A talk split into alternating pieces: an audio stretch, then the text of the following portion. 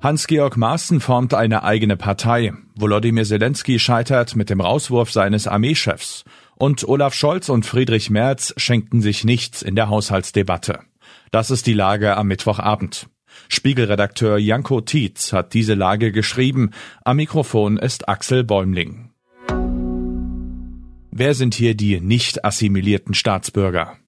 In Deutschland schicken sich gerade zwei schillernde Figuren an, die Politik aufzumischen. Sarah Wagenknecht will mit ihrem neuen Bündnis bei den Landtagswahlen in Thüringen, Sachsen und Brandenburg im Herbst antreten, ebenso der ehemalige Verfassungsschutzchef Hans-Georg Maaßen.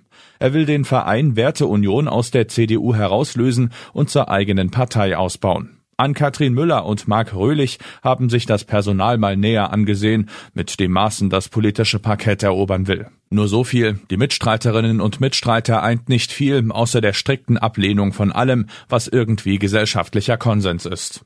Beim von Korrektiv enthüllten Treffen von Rechtsradikalen in einer Potsdamer Villa am 25. November hatten auch einzelne Mitglieder der Werteunion teilgenommen. Der frühere Kopf der rechtsextremen identitären Bewegung in Österreich, Martin Sellner, referierte bei dem Treffen auch über Remigration. Laut Korrektiv nannte Sellner drei Zielgruppen Asylbewerber, Einwanderer mit Bleiberecht und nicht assimilierte Staatsbürger. Man kann das natürlich auch andersherum sehen. Womöglich sind Maaßen und seine Truppe einfach keine assimilierten Staatsbürger, wenn ihr Konservatismus so weit geht, dass sie geltendes Recht in Frage stellen. Zelenskys Niederlagen im Großen und im Kleinen.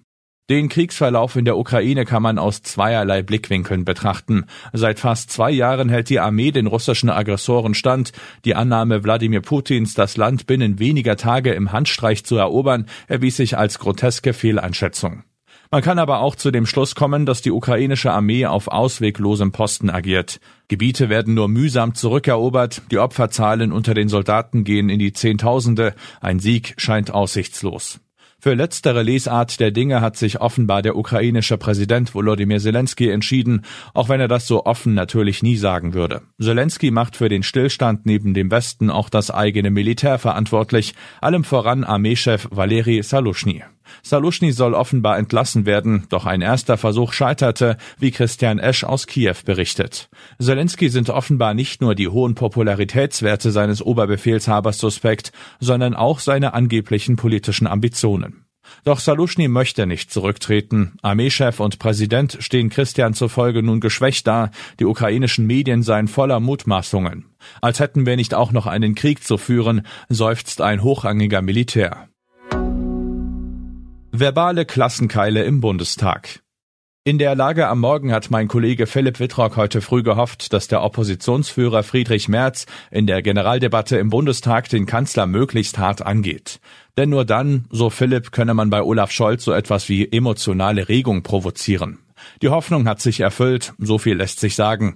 Die Union sei in allen wesentlichen Fragen der Außen- und Sicherheitspolitik, der Wirtschafts- und Finanzpolitik, der Arbeitsmarktpolitik, der Innen- und Rechtspolitik und nicht zuletzt der Asyl- und Einwanderungspolitik völlig anderer Meinung als die Ampelregierung, und zwar nicht im Detail, sondern im Grundsatz, schmetterte Merz dem Kanzler im Bundestag entgegen. Ersparen Sie uns in Zukunft bitte Ihre Aufrufe zur Zusammenarbeit, so Merz. Die Regierungskoalition mache von ihrer Parlamentsmehrheit kaltschnäuzig und rücksichtslos Gebrauch.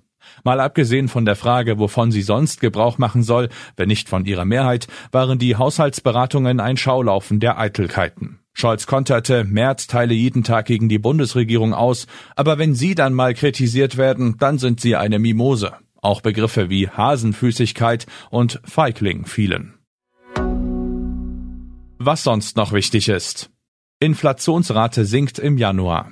Die Teuerung hat im Januar deutlich nachgelassen. Waren und Dienstleistungen kosteten im Schnitt 2,9 Prozent mehr als ein Jahr zuvor. Teurer waren zuletzt Lebensmittel, günstiger wurde Energie. Niedriglohnsektor schrumpft. Vor wenigen Jahren noch arbeitete fast ein Viertel aller Beschäftigten in Deutschland zu Niedrigkonditionen. Das hat sich laut einer DIW-Studie deutlich geändert, auch wegen der Einführung des gesetzlichen Mindestlohns. Bahnkonkurrent Metronom offenbar vor dem Aus. Die Züge fahren in Norddeutschland seit mehr als zehn Jahren, doch bald könnte damit Schluss sein. Der private Bahnanbieter Metronom ist in Schieflage geraten. Soweit die Lage am Abend. Alle aktuellen Entwicklungen finden Sie auf spiegel.de. Wir melden uns hier wieder morgen früh mit der Lage am Morgen.